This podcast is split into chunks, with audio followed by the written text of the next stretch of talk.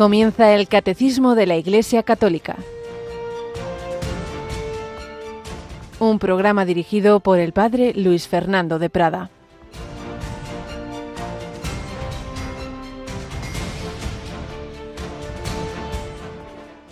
Un hombre noble se marchó a un país lejano para conseguirse el título de rey y volver después. Llamó diez siervos suyos y les repartió diez minas de oro y diciéndoles negociad mientras vuelvo. Pero sus conciudadanos lo aborrecían y enviaron tras de él una embajada diciendo, no queremos que éste llegue a reinar sobre nosotros. Alabado San Jesús, María y José, muy buenos días en este miércoles 22 de noviembre, memoria de Santa Cecilia, Santa Cecilia Virgen y mártir, eh, a la que se considera como una de las patronas de la música. Y ciertamente lo que está claro, más allá de que su vida se pierde ahí en, la lejana historia, pero con datos tremendos como es el hallazgo de su cuerpo incorrupto en Roma. Y digo que en cualquier caso es indudable que su vida fue una música para Dios, cantó las alabanzas del Señor con esa fidelidad eh, a su amor y queriendo servir al rey. Esta parábola que nos pone aquí Jesús, pues cuando estamos a punto de celebrar el próximo domingo la fiesta de Jesucristo, Rey del universo, pues nos habla de ese hombre que va a recibir el título de rey, es Jesucristo. Él como Dios lo es desde siempre, pero como hombre queda, digamos, entronizado, ensalzado a la derecha del Padre tras su resurrección y ascensión. Pero hay quienes sí quieren, queremos ser súbditos suyos y trabajar por Él con lo que nos ha dado. Diez talentos, cinco, uno, o aquí en esta palabra aparecen como minas, que era también eh, un dinero, y con ello hacer todo lo posible por ayudar, por extender ese reino o rechazarlo. No queremos que éste reine sobre nosotros, que, nos, que dicen aquí algunos conciudadanos. Y es la lucha de la historia. Son las dos ciudades, que diría San Agustín, las dos banderas que decía San Ignacio de Loyola en sus ejercicios. Y ahí estamos tú y yo. Queremos que Cristo reine en nuestra vida, queremos ayudar a que los demás lo conozcan, a que se den cuenta de que es un rey de amor verdadero, verdadero reinado que nos da la verdadera libertad que se edifica en la verdad y no en la mentira, la verdad os hará libres. Reino de verdad y de gracia, de justicia, de santidad, reino de amor y de paz.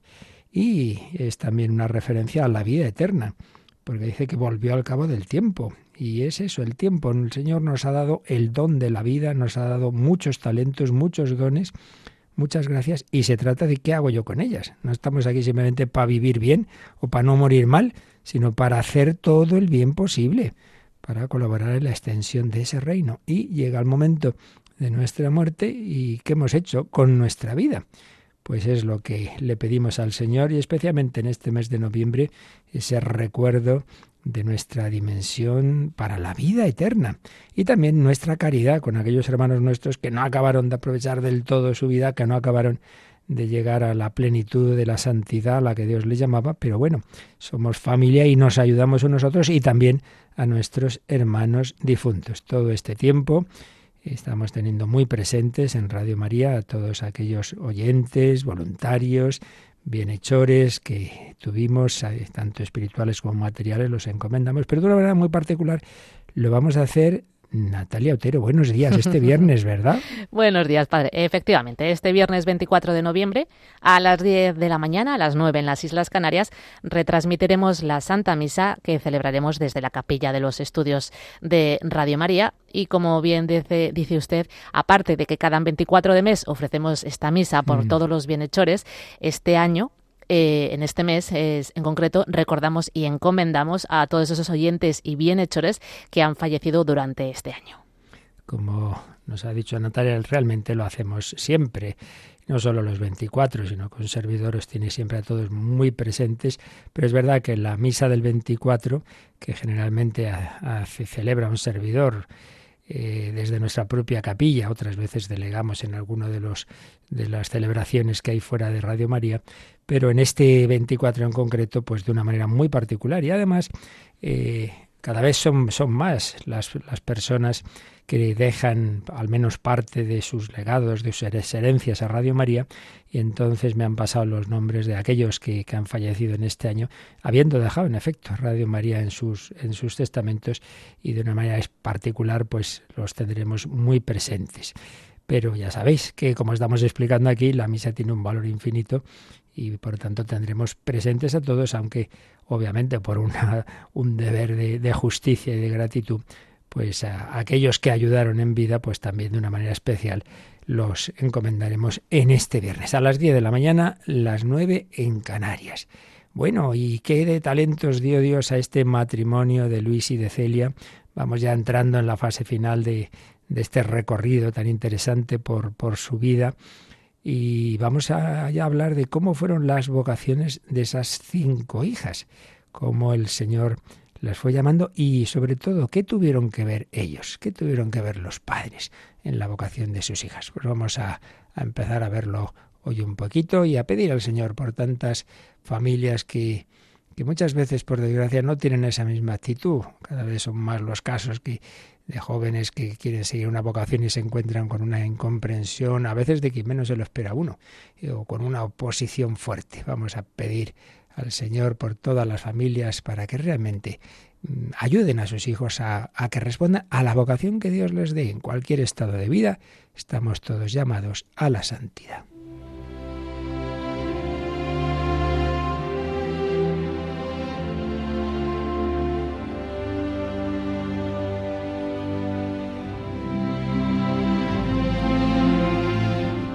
Historia de una familia, una escuela de santidad.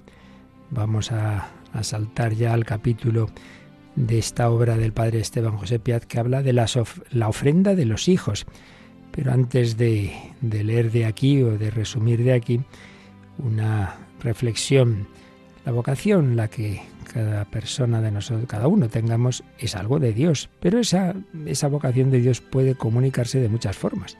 A veces de una manera muy llamativa, muy llamativa de personas que claramente han sentido esa, esa voz de Dios y que les ha dicho esto. Bueno, para empezar, los padres de Santa Teresita y de sus hermanos, pues tuvieron así esa vocación matrimonial. Ellos habían pensado ser religiosos y las circunstancias iban diciendo que no a través de, de, del rechazo de esas comunidades donde acudieron y luego de una manera interior clara, en el caso de Celia sobre todo, pues vio que el Señor quería que se casara con este hombre. Bueno, pues eso también pasa en la vida consagrada, en la sacerdotal religiosa. Yo podría contaros de amigos míos que tal día, más o menos a tal hora, claramente sintieron esa llamada fortísima, sin dudar ni poder dudar, que dice San Ignacio. Y otros, en cambio, yo mismo, pues lo fuimos viendo de una manera más suave, más progresiva. De todo hay es, en cualquier caso, llamada de Dios. Y si no lo es, que también evidentemente se puede uno equivocar, como se puede uno equivocar en el noviazgo, etcétera, uno prueba y luego ve que no, bueno, pues no pasa nada. Eh, entonces, pues, pues eso, si, si no tienes, si no es vocación de Dios, pues antes o después se ve. Pero también hay que decir que claro, para enterarse de esa vocación de Dios, salvo esos casos milagrosos como el de San Pablo, ¿no? Que Dios actúa contra todo lo que eh, en principio rodea a la persona, lo normal es que para enterarse de lo que Dios quiera, claro, haya un entorno de comunicación con Dios.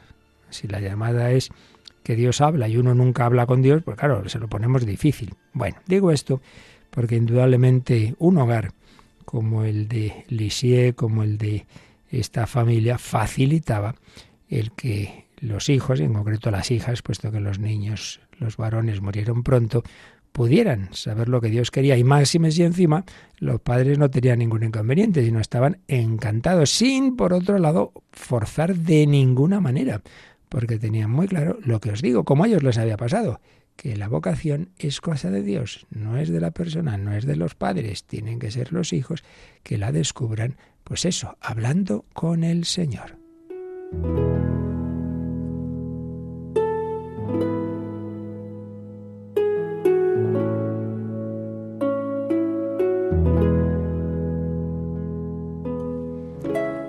Pues no, no forzaban de ninguna manera, pero sí pedían a Dios. Sobre todo tuvieron mucha ilusión en haber tenido hijos varones que hubieran sido sacerdotes, pero los dos varones que nacieron el Señor se los llevó prontito. Pues ya veis, los caminos de la providencia son misteriosos, son muy misteriosos. Y entonces, pues mm, dijeron, bueno, pues si tenemos hijas, ojalá, ojalá sean religiosas, lo cual no quiere decir que luego no al corazoncito no les costara, evidentemente, pero desde luego, como dice el padre Piat, no eran de esos padres pusilánimes que temen consagrar a Dios lo que no dudan ofrecer a una criatura. Pero hombre, por Dios, usted se fía más de que esta hija suya se case con este señor que no que se case con nuestro Señor Jesucristo. La verdad es que hay veces que uno dice que poca fe, madre mía, que poca fe. Si Dios llama, pues, pues qué mejor esposo. Y lo mismo en el, en el hombre, en el religioso o sacerdote. Eh, la, la señora doña Celia, la madre, cuando leyó que la mujer que había fundado el Carmelo en Francia, em, resulta que eh, em, sus tres hijas entraron carmelitas y ella también entró, después ya viuda. Entonces la señora Martín exclamaba, todas sus hijas carmelitas, ¿es posible que una madre tenga un honor tan alto? Pues sí, tenía esa ilusión. Y Paulina, que en el Carmelo fue la madre Inés de Jesús, declaró bajo juramento en el proceso de beatificación que mis padres anhelaban que todas nosotras nos consagráramos a Dios. Querían ofrendarle sacerdotes y misioneros. No pudieron ser sacerdotes, pero sí misioneras en el claustro, cuatro carmelitas y una visitantina. Sin embargo, insistamos que, como decía el padre Esteban José Piat, eso no quiere decir que convirtieran su casa en un invernadero para cultivar vocaciones en serie, de ninguna manera. Bien sabían que la presión pues sería algo malo, lo único que haría sería forjar hipócritas, fracasados, vocaciones frustradas. No, no. Tenían un pleno respeto a sus conciencias, y además como todas sus hijas, quizá con la excepción de Leonia que la ella tenía más limitaciones, más suya, pero bueno, también Leonia. Todas tenían, bueno, eran muy suyas, digámoslo así. No, no, no eran precisamente niñas que por temperamento, es lo que me digan, lo que me digan. De hecho, la primera la llamaban la, la bohemia a María, porque era muy eso, hacer lo que le diera la gana. Y un poquito les pasaba a todas, ¿eh? Pero pasa, claro, por la educación y por amor a Dios, luego eran tremendamente dóciles, humildes y obedientes, pero no porque fuera, digamos, por, por una falta de, de, valor, de talentos, no, no, de ninguna manera. Y tenemos, por ejemplo, como la madre, eh, Celia, mm, se fija en sus hijas y dice, uy, esta puede que tenga vocación, veo tal cosa, tal otra, pero siempre con ese con ese respeto. Por ejemplo, en una carta que escribe, hablando de la mayor, de María, dice, no me causaría extrañeza que un día ingrese como religiosa en el claustro de la visitación. Claro, no hay que olvidar que la hermana mayor de Celia era visitandina, era salesa. Y claro, la visitaban. Entonces, eh, Celia se piensa, bueno, pues a lo mejor alguna hija mía, pues le atrae el ejemplo de su tía y entra aquí. Dice de su hija, no tiene afición alguna a gustos mundanos. Al contrario, me preocupo más que ella porque vaya bien puesta. La madre las, las vestía elegantemente. Hace poco, una noche rezando mis oraciones, después de haber leído a la señora Santal, la cofundadora de las Salesas, me vino repentinamente a la cabeza que María sería religiosa. Pero no me detuve a pensarlo, porque ya lo tengo comprobado. Siempre sucede lo contrario de lo que pienso. Le pasaba, se ve que cuando tenía una ilusión, pues ala, por ejemplo, lo de tener un hijo sacerdote y nada, se le mueren. No le digas esto, piensa ella, no le voy a decir ni pío a mi hija. Se figuraría que lo deseo, y verdaderamente no lo deseo más que en el supuesto de que tal sea la voluntad de Dios. Con tal que siga la vocación a que Dios le llama, estaré contenta. ¿Veis? Esta es la actitud. Ni siquiera le dijo, ay, cuánta ilusión me haría que fuera No se lo dice, para que no se sintiera de ninguna manera como eh, de alguna manera moralmente inclinada por dar gusto a mi madre, que eso ha pasado a veces y ha sido a veces motivo de nulidad de, de, alguna vocación. Hay un caso famoso en la historia de España, el famoso filósofo Zubiri se ordenó sacerdote y se demostró que había habido una presión moral de su madre y se demostró que había sido nula esa. Claro, si no hay plena libertad no, no, no, no puede ser. Y sé de más casos parecidos. Por eso ni siquiera le, le dijo que le había venido esto a la mente. Esta madre lo que quería ya lo hemos oído. Yo encantada que tenga esa vocación, con tal de que sea la voluntad de Dios. Y con que siga esa vocación, a la que Dios le llame, estaré contenta. A fin de cuentas ya le había pasado a ella. Ella había querido ser religiosa y Dios dijo, pues no, te casas con este hombre. Lo que Dios quiera. Cuando Dios quiera y como Dios quiera. Como dijo una santa carmelita, que por cierto eh, no se lo pusieron demasiado fácil, a pesar de ser una familia tan católica, maravillas de Jesús. Su madre le retrasó todo lo posible la entrada de maravillas en el Carmelo del Escorial y mira que no tenía planes Dios sobre ella, la fundación del Cerro de los Ángeles y de muchos otros conventos. Pues pidamos al Señor fiarnos de Él y todos que hagamos siempre su santa voluntad.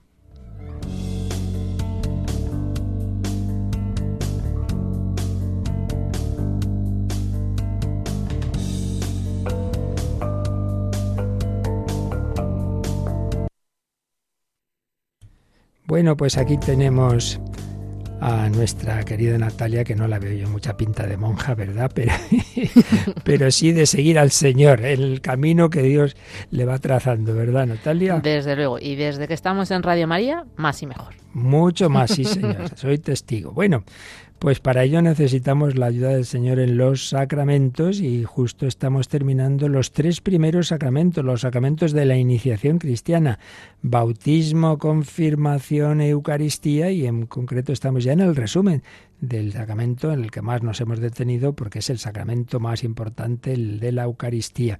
Y vamos a volver a leer el número en el que estábamos porque nos faltaba añadir alguna cosilla. Estamos con el aspecto de la Eucaristía como comunión. Así que releemos este número 1416. La Sagrada Comunión del cuerpo y de la sangre de Cristo acrecienta la unión del comulgante con el Señor le perdona los pecados veniales y lo preserva de pecados graves, puesto que los lazos de caridad entre el comulgante y Cristo son reforzados, la recepción de este sacramento fortalece la unidad de la Iglesia, cuerpo místico de Cristo.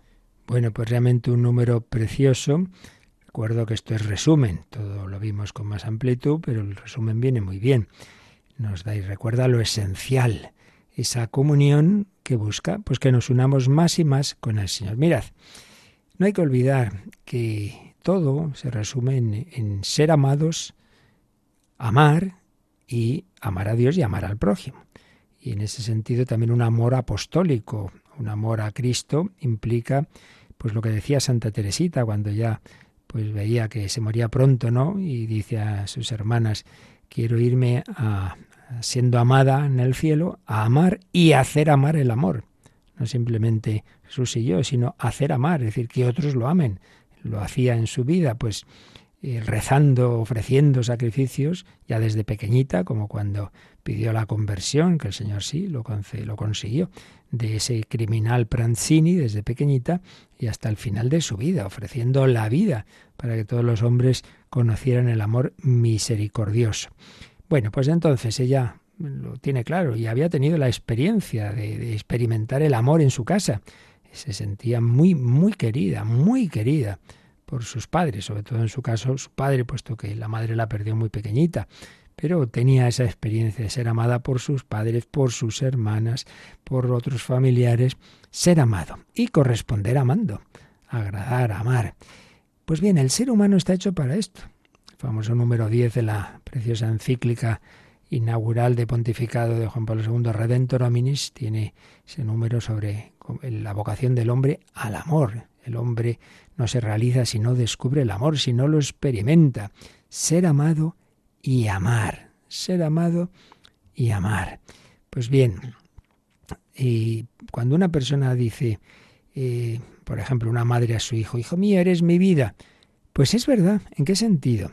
Porque lo que realiza la vida del hombre, en efecto, es eso, frente a lo que hoy se nos presenta, ¿no? La realización es que yo me sienta bien, a gusto, mi placer, mi comodidad. Pues no, señor, es una vida vacía. Lo que realiza es que mi vida está entregada.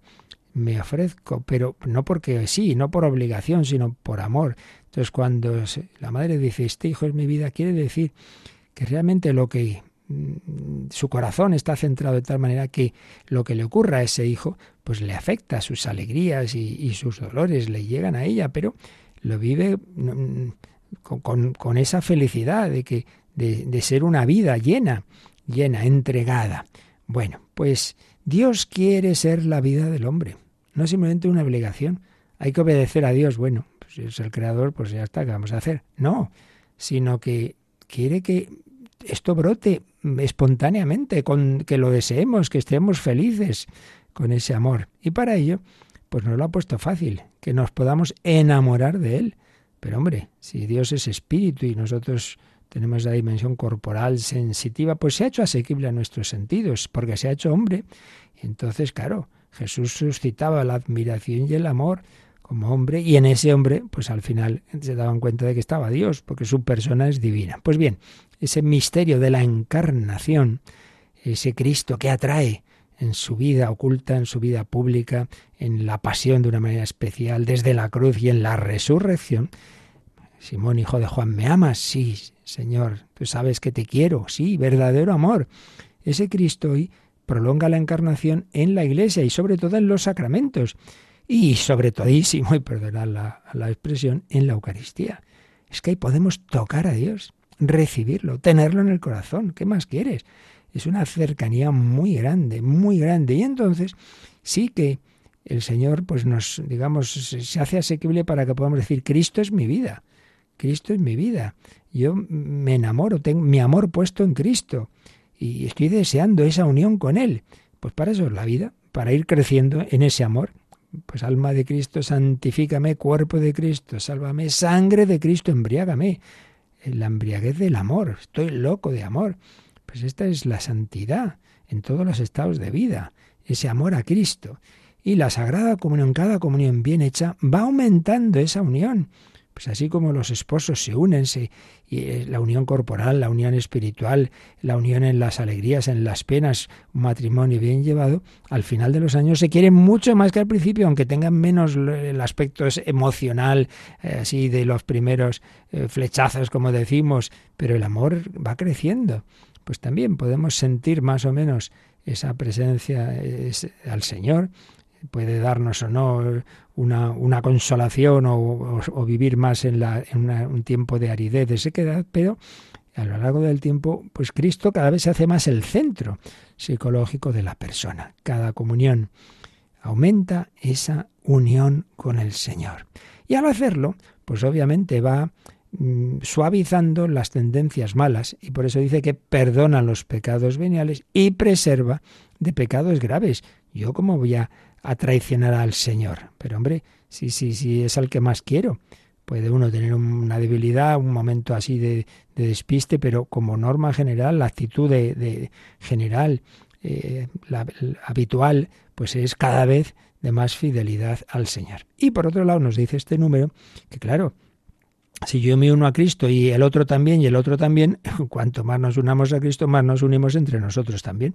Por eso, volviendo al ejemplo de la familia de Lisieux y de Santa Teresita en concreto, es llamativo que según ella fue creciendo más y más en la unión con el Señor, que nos lo cuenta en esa obra que desde luego vale la pena que todos leamos, muy sencillita y a uno le gustará más o menos el estilo, pero hay que ir al fondo, es una maravilla la historia de un alma de Santa Teresita. Digo que es llamativo que justamente bueno, en, toda la, en todo ese relato, pero sobre todo al final, cuando ella está llegando a la unión más íntima con el Señor, es cuando más habla también de la caridad fraterna, cuando ella insiste en que ese amor de Cristo se, se, hace concreto eh, en su caso, en el, trato de unas religiosas con otras, en la comunidad, con las enfermas, con las mayores, con aquella que, le era, que no le era simpática y sin embargo es a la que más le sonreía. La caridad fraterna. Así pues, se acrecienta la unión de cada uno de los que comulga con Cristo. Eso perdona los pecados veniales, los graves ya sabemos que se perdonan antes en el sacramento de la confesión, preserva de pecados graves, eh, sí, preserva de pecados graves y, también fortalece la unidad de toda la Iglesia. Y ahora vamos, Natalia, a ver cómo el Yucat también, mm, en un parrafito más sencillito, eh, que nos decía también sobre, sobre los frutos de la comunión, y lo hace con esta pregunta. ¿Cómo me transforma la Sagrada Comunión? Transformar, es decir, la comunión bien hecha, un día y otro y otro, nos va transformando nos va dando transformar, es decir, em, cambiando la forma de nuestro ser. Este, esta persona ha cambiado, sí, cada vez se parece más a Cristo, cada vez tiene más su corazón manso y humilde. ¿Cómo me transforma la Sagrada Comunión? ¿Qué responde el Yucat? Cada Sagrada Comunión me une más íntimamente con Cristo, me convierte en un miembro vivo del cuerpo de Cristo renueva las gracias que he recibido en el bautismo y la confirmación y me fortalece en la lucha contra el pecado. Como veis, pues siempre hay algún matiz, que, porque claro, son tantas las cosas, ¿verdad? Si es que la revelación es tan, tan grande que por eso la teología pues siempre va a más y más, va fijándose en más aspectos, ¿no? Pues eh, una evolución homogénea, nunca contradiciendo lo anterior, pero cada vez entendemos un poquito más lo que Dios nos ha dicho y regalado.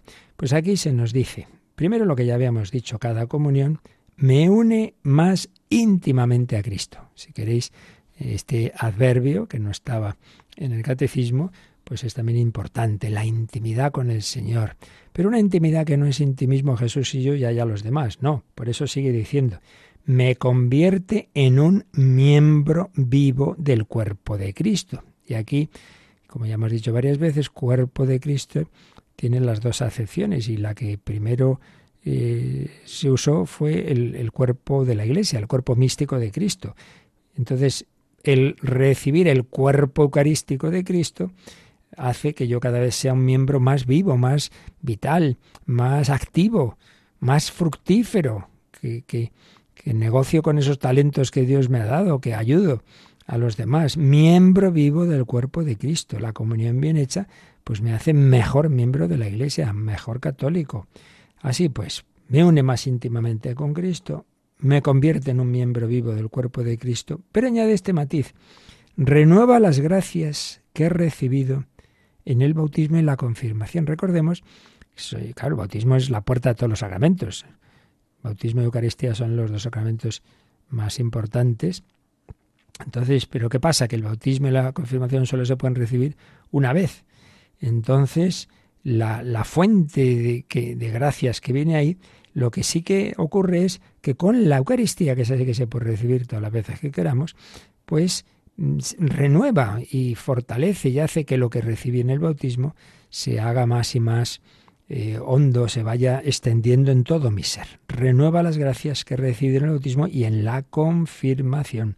Confirmación tiene ese matiz, por otro lado, de que no solo yo ya soy hijo de Dios, sí, pero ese matiz ya de tipo más apostólico. Me da fortaleza para no solo vivir yo interiormente mi unión con Cristo, sino dar testimonio de ella, ser apóstol de Cristo.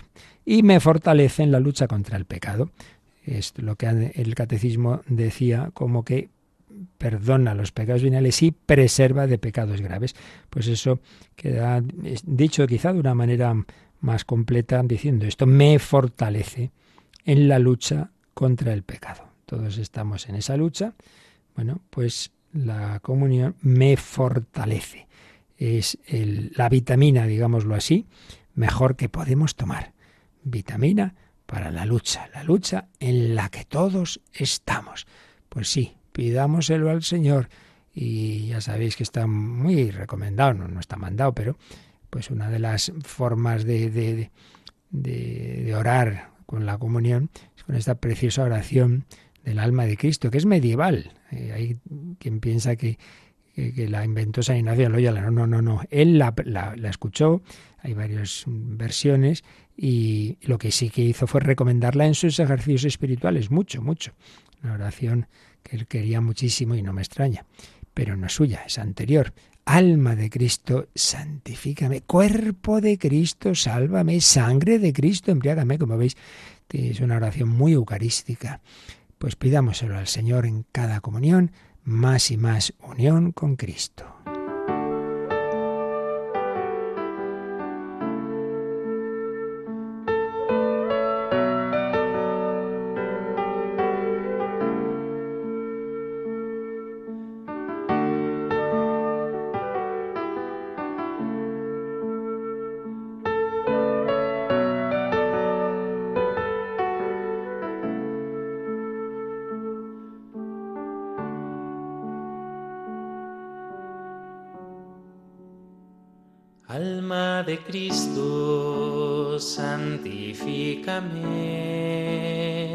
cuerpo de Cristo, sálvame, sangre de Cristo, embriágame, agua del costado de Cristo, lávame,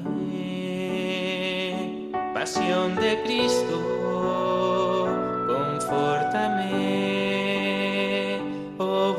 Jesús, óyeme dentro de tus llagas, escóndeme, no permitas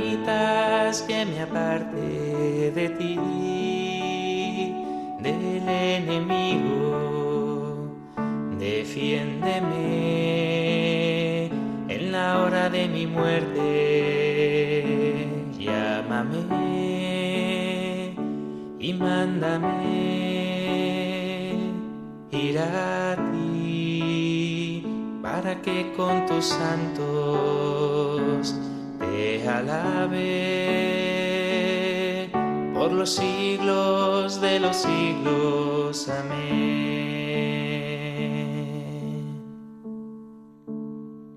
Alma de Cristo, santifícame, cuerpo de Cristo, sálvame, sangre de Cristo, embriágame,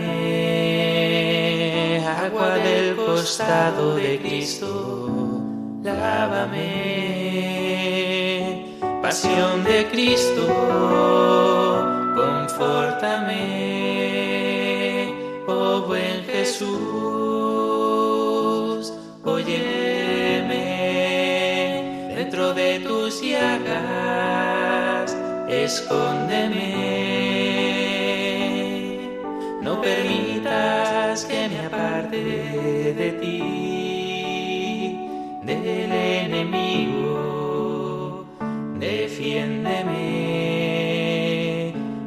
hora de mi muerte, llámame y mándame. Ir a ti para que con tus santos te alabe por los siglos de los siglos. Amén.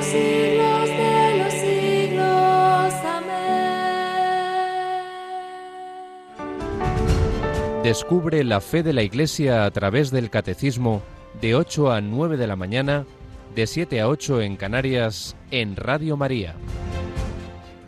Cuerpo de Cristo, sálvame. Bueno, pues vamos al número 1417, que sigue todavía hablando de la comunión y donde nos habla de la frecuencia Mm, mínima, máxima, mandada, recomendada. A ver, a ver, ¿qué nos dice este número sobre ese tema?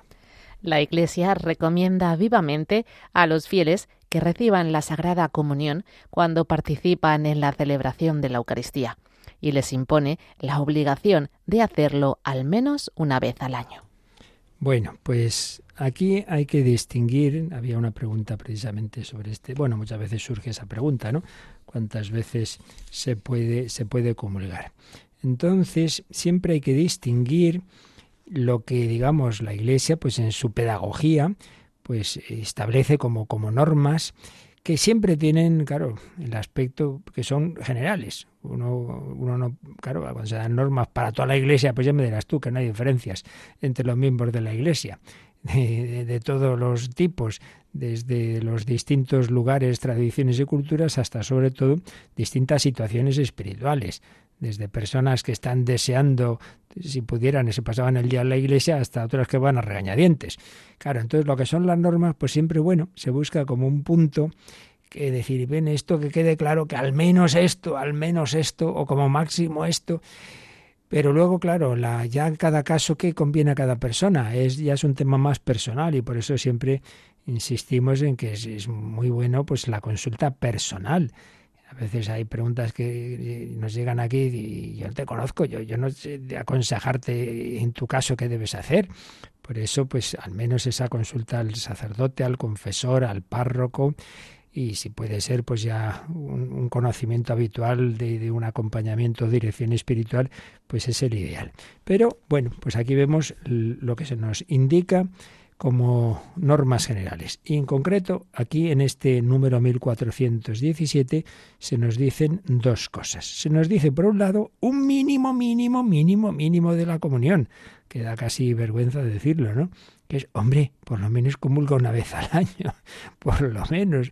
Cada uno dice, desde luego, es una pena, ¿no? Que el Señor se haya quedado la Eucaristía para ser nuestro alimento el alimento, el pan y el vino, pues es algo, pues no para una vez al año, pues es, indica como una cosa frecuente, pero bueno, pues eso que os decía, por lo menos, pues intentemos al menos esto. Entonces, aquí nos lo resume de esta manera el catecismo, pero realmente donde están lo que son las normas de la Iglesia, como sabéis, es en el Código de Derecho Canónico. Entonces ya lo leímos en su día, pero lo repito, el canon 920 dice, todo fiel después de la primera comunión está obligado a comulgar por lo menos una vez al año. Y añade, este precepto debe cumplirse durante el tiempo pascual, a no ser que por causa justa se cumpla en otro tiempo dentro del año. Es lo que decíamos, recordaréis los mayores, eh, cuando aprendíamos los mandamientos de la iglesia, decíamos comulgar por Pascua Florida, es decir, que al menos en la Pascua, en, la, en el tiempo pascual, comulgar tiene su sentido, porque claro, ahí estamos precisamente celebrando que Cristo ha resucitado y es justo, pues cuando ha resucitado, cuando empiezan los sacramentos y al que recibimos es a Cristo resucitado y vivo, que, si, si, no sería, pues claro, es el comer a una persona en el estado terreno, no, que es lo que entendieron mal aquellos que oían el discurso de Cafarnaún del capítulo 6 de San Juan. No, no, no. Es Cristo resucitado. Entonces, qué mejor manera de celebrar la Pascua de Resurrección que comulgar. Entonces, pues es el momento más indicado. Aunque, como veis, el código actual lo matiza. Dice, debe cumplirse durante el tiempo pascual, a no ser que por causa justa se cumpla en otro tiempo dentro del año. Bueno, otra persona por lo que sea, pues es más, ha sido más fácil por comulgar en, antes, en, en Cuaresma o el Jueves Santo. Bueno, bueno, todavía no es Pascua. Bueno, esa es la norma. Pero la recomendación, ¿cuál es? Pues ya lo hemos visto también. La recomendación dice, la Iglesia recomienda vivamente a los fieles que reciban la Sagrada Comunión cuando participan en la celebración de la Eucaristía. Es decir, claro, vuelvo a lo de antes, esto es una cosa general que hay que habría que ver sin cada caso cómo se aplica. Las recomendaciones, pues hombre, si tú vas a misa, comulga. Claro, repito, esto presupone que esa persona que va a misa es una persona que está en esa situación de la que hemos estado hablando antes, ¿no? Que lo que busca es unirse al Señor, que lleva una vida espiritual, que evidentemente que está en gracia de Dios. Claro, si está en pecado, pues no. Entonces la Iglesia ya nos ha dicho en el número anterior que antes, o en el anteriores que antes debe, debe arrepentirse y pedir perdón de los pecados. Y si está en esa situación en que no, pues entonces, bueno, que asista a misa y no comulgue.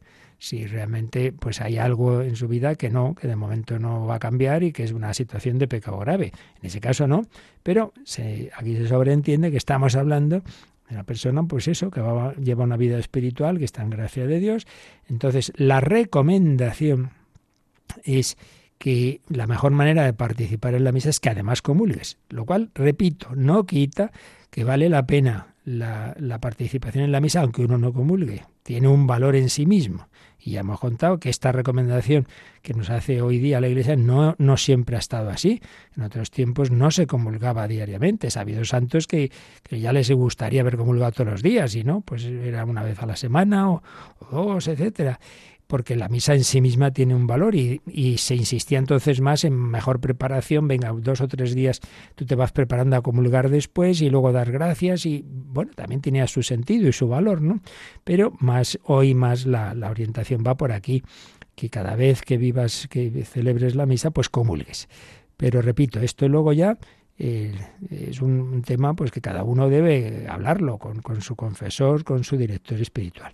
Y luego también el, el, código y con unas consultas que hubo, el, código de lo, del, del, Vaticano II, pues Vaticano II, de tiempo de Juan Pablo II, de 1982, si no recuerdo mal, se vino la pregunta, pero, pero entonces ¿cuántas veces se puede comulgar? Si yo voy a varias misas, ¿puedo comulgar en todas? Entonces dijo, no, como mucho, dos veces al día. De nuevo es la norma. Una cosa es la norma y otra cosa es que una persona le convenga o no el comulgar dos veces al día. O a lo mejor le dice su confesor, mira, mira, mejor mm, tú vete a una misa, no a dos, y entonces en vez de eso más te conviene tal cosa. Pues eso ya digo que eso es ya lo que yo no puedo responder aquí. Lo que sí podemos decir es que si una persona ha comulgado por la mañana y va a otra misa por la tarde, por ejemplo, ¿puede comulgar la segunda? Sí, dos veces, no más de dos. ¿De acuerdo? Pues esta es la, la norma general la, la norma, bueno, el mínimo, del mínimo al máximo, el mínimo una vez al año, el máximo dos veces al día, pero dos veces siempre que la segunda vez sea dentro de toda una misa, no simplemente, ay, ¿me da usted la comunión? Si ya has comulgado antes, no, una segunda comunión, así no, solamente es en cuanto que ya que has venido a otra misa, pues hombre, pues vívela comulgando también. Bueno, pues vamos a ver qué nos dice el Yucat en el número 219 eh, y justo hace esta pregunta. Pero aquí ya va más por la participación en la misa. ¿eh? Dice, ¿con qué frecuencia debe participar un católico en la Eucaristía? ¿Qué responde? Todos los domingos y fiestas de guardar, el católico está obligado a asistir a la Santa Misa. Quien busca verdaderamente la amistad de Jesús responde tan a menudo como le es posible a la invitación personal de Jesús a este banquete. Como veis, aquí ya no se refiere el Yucat eh, directamente a la comunión, sino a la participación en la misa, el precepto dominical que decimos, ¿verdad? Entonces, claro, pues recuerda lo que ya sabemos, los domingos y lo que llamamos fiestas de guardar, el católico está obligado. Obligado quiere decir que una vida espiritual mm, mínima implica un alimento, pues también mínimo, eh, de, de, participar en la misa, pues en el día más importante, en el día de la resurrección de Cristo y en algunas solemnidades, algunas fiestas.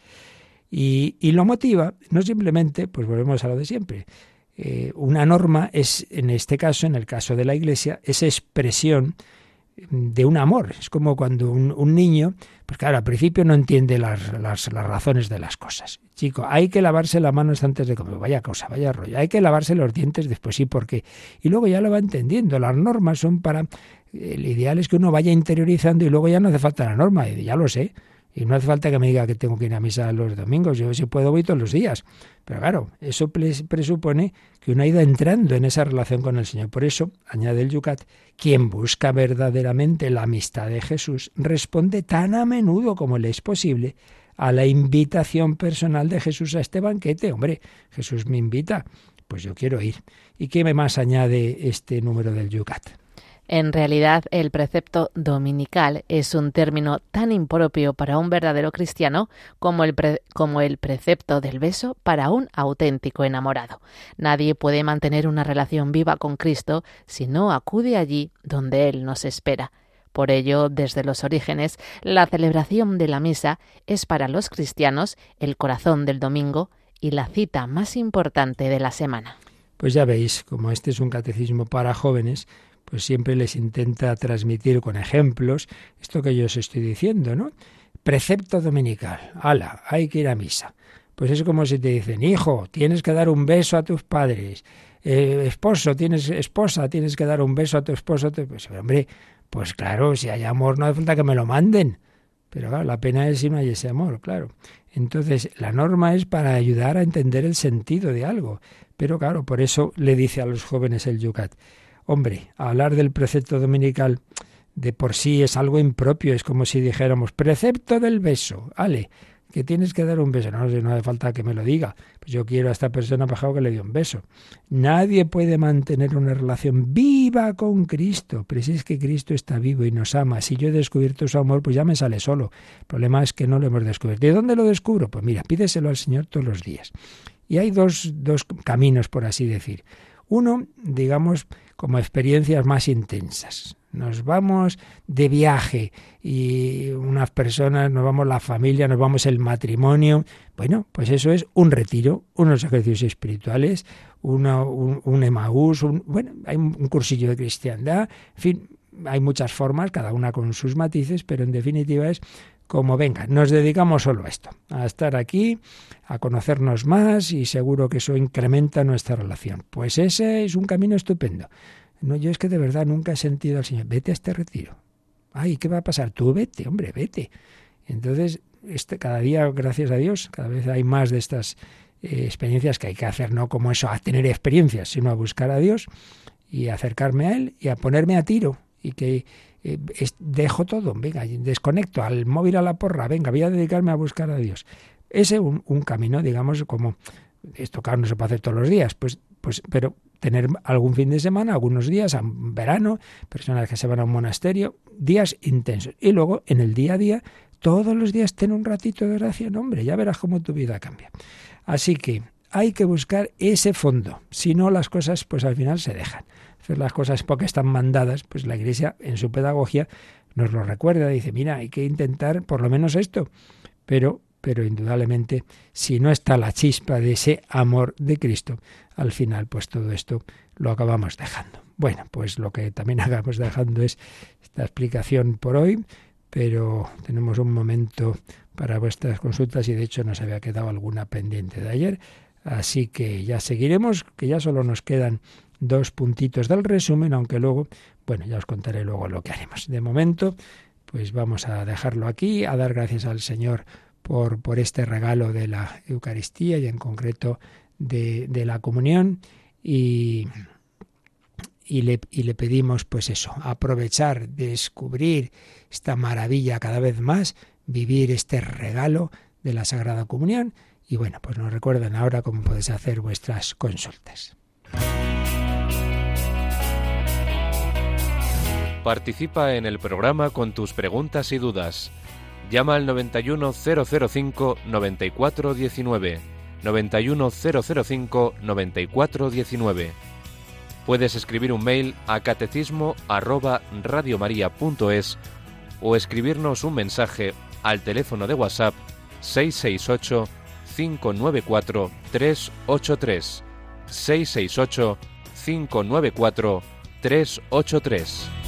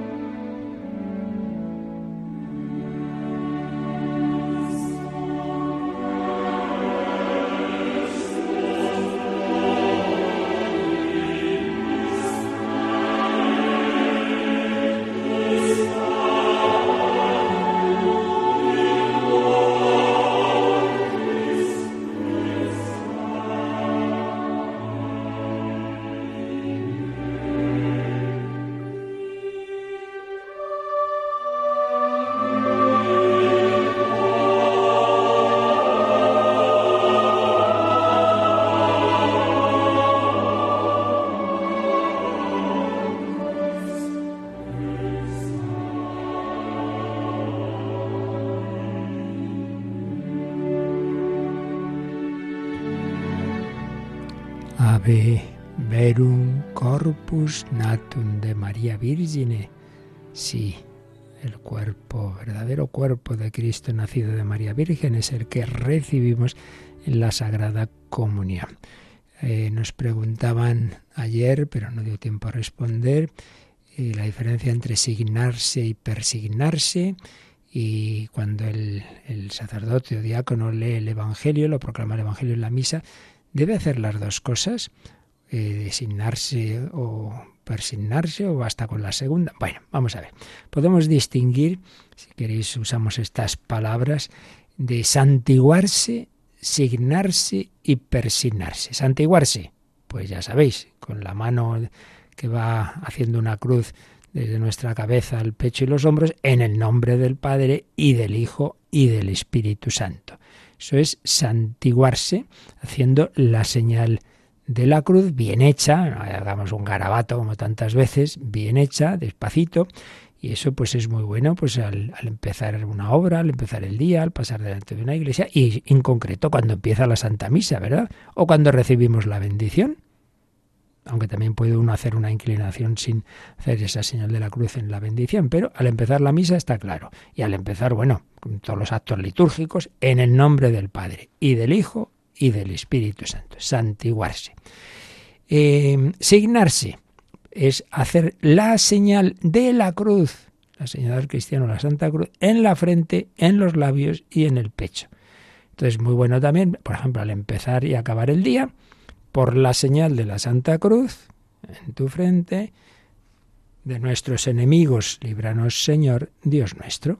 Eso es signarse, hacer la señal de la cruz. Pues bien, eso es lo que se hace en la proclamación del Evangelio el sacerdote, el diácono, el ministro, en definitiva, hace la señal de la cruz en el Evangelio, en el libro, y luego en la frente, en los labios y en el pecho, y no añade, a veces yo lo veo en muchas personas que ya por costumbre, y luego hacen también el santiguarse. No, ya hemos empezado la misa haciendo en el nombre del Padre. Ahora no.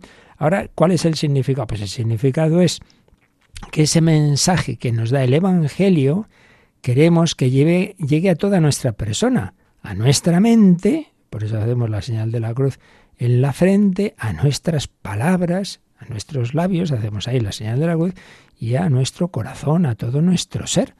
Y por eso hacemos la señal de la cruz, esa cruz, ese mensaje del Evangelio que llegue a nuestro ser. Pero no hay que añadir en ese momento en el nombre del Padre. No, porque, repito, ya estamos dentro de una celebración que ya ha empezado haciendo la señal de la cruz. ¿De acuerdo?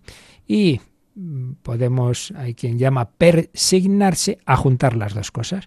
Persignarse, santiguarse en el nombre del Padre, del Hijo y Espíritu Santo. Signarse, hacer la señal de la cruz en la frente, en el pecho, en la frente, en los labios y en el pecho. Persignarse, pues después de por la señal de la Santa Cruz, luego al final añadir en el nombre del Padre y del Hijo y del Espíritu Santo. Pero quede claro que en el Evangelio es solamente la cruz, la señal de la cruz que el ministro hace y que todos hacemos a la vez, en nuestra frente, en nuestro pecho, en nuestros labios y en nuestro pecho, sin añadir luego en el nombre del Padre y del Hijo y del Espíritu Santo. Otra cosa es que luego tú en tu devoción en otros momentos puedas hacerlo.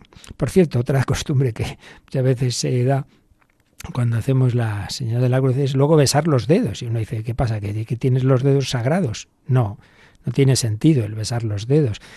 Otra cosa es que, bueno, hay una costumbre, quien quiera, bueno, que es, digamos, con ellos hacer como una cruz, juntar el, dos de los dedos y formar una cruz. Bueno, o que has cogido antes agua bendita, bueno, pero de por sí de por sí, eh, lo que la señal de la cruz es eso, nada más. Eh, en el nombre del Padre y del Hijo y del Espíritu Santo, pues eh, frente, pecho y hombros, no luego besarme yo mis dedos. Bueno, son costumbres que se meten que no va que pase nada, ¿eh? No, no, no es ninguna barbaridad, pero que no, que vamos, que no tiene sentido. Esto es básicamente, creo, lo que nos preguntaban. Muy bien, pues nada, seguiremos mañana y ya con esos últimos números del resumen, las dimensiones de adoración eucarística y de mm, pregusto de la vida eterna. La bendición de Dios Todopoderoso, Padre, Hijo y Espíritu Santo, descienda sobre vosotros. Alabado sea Jesucristo.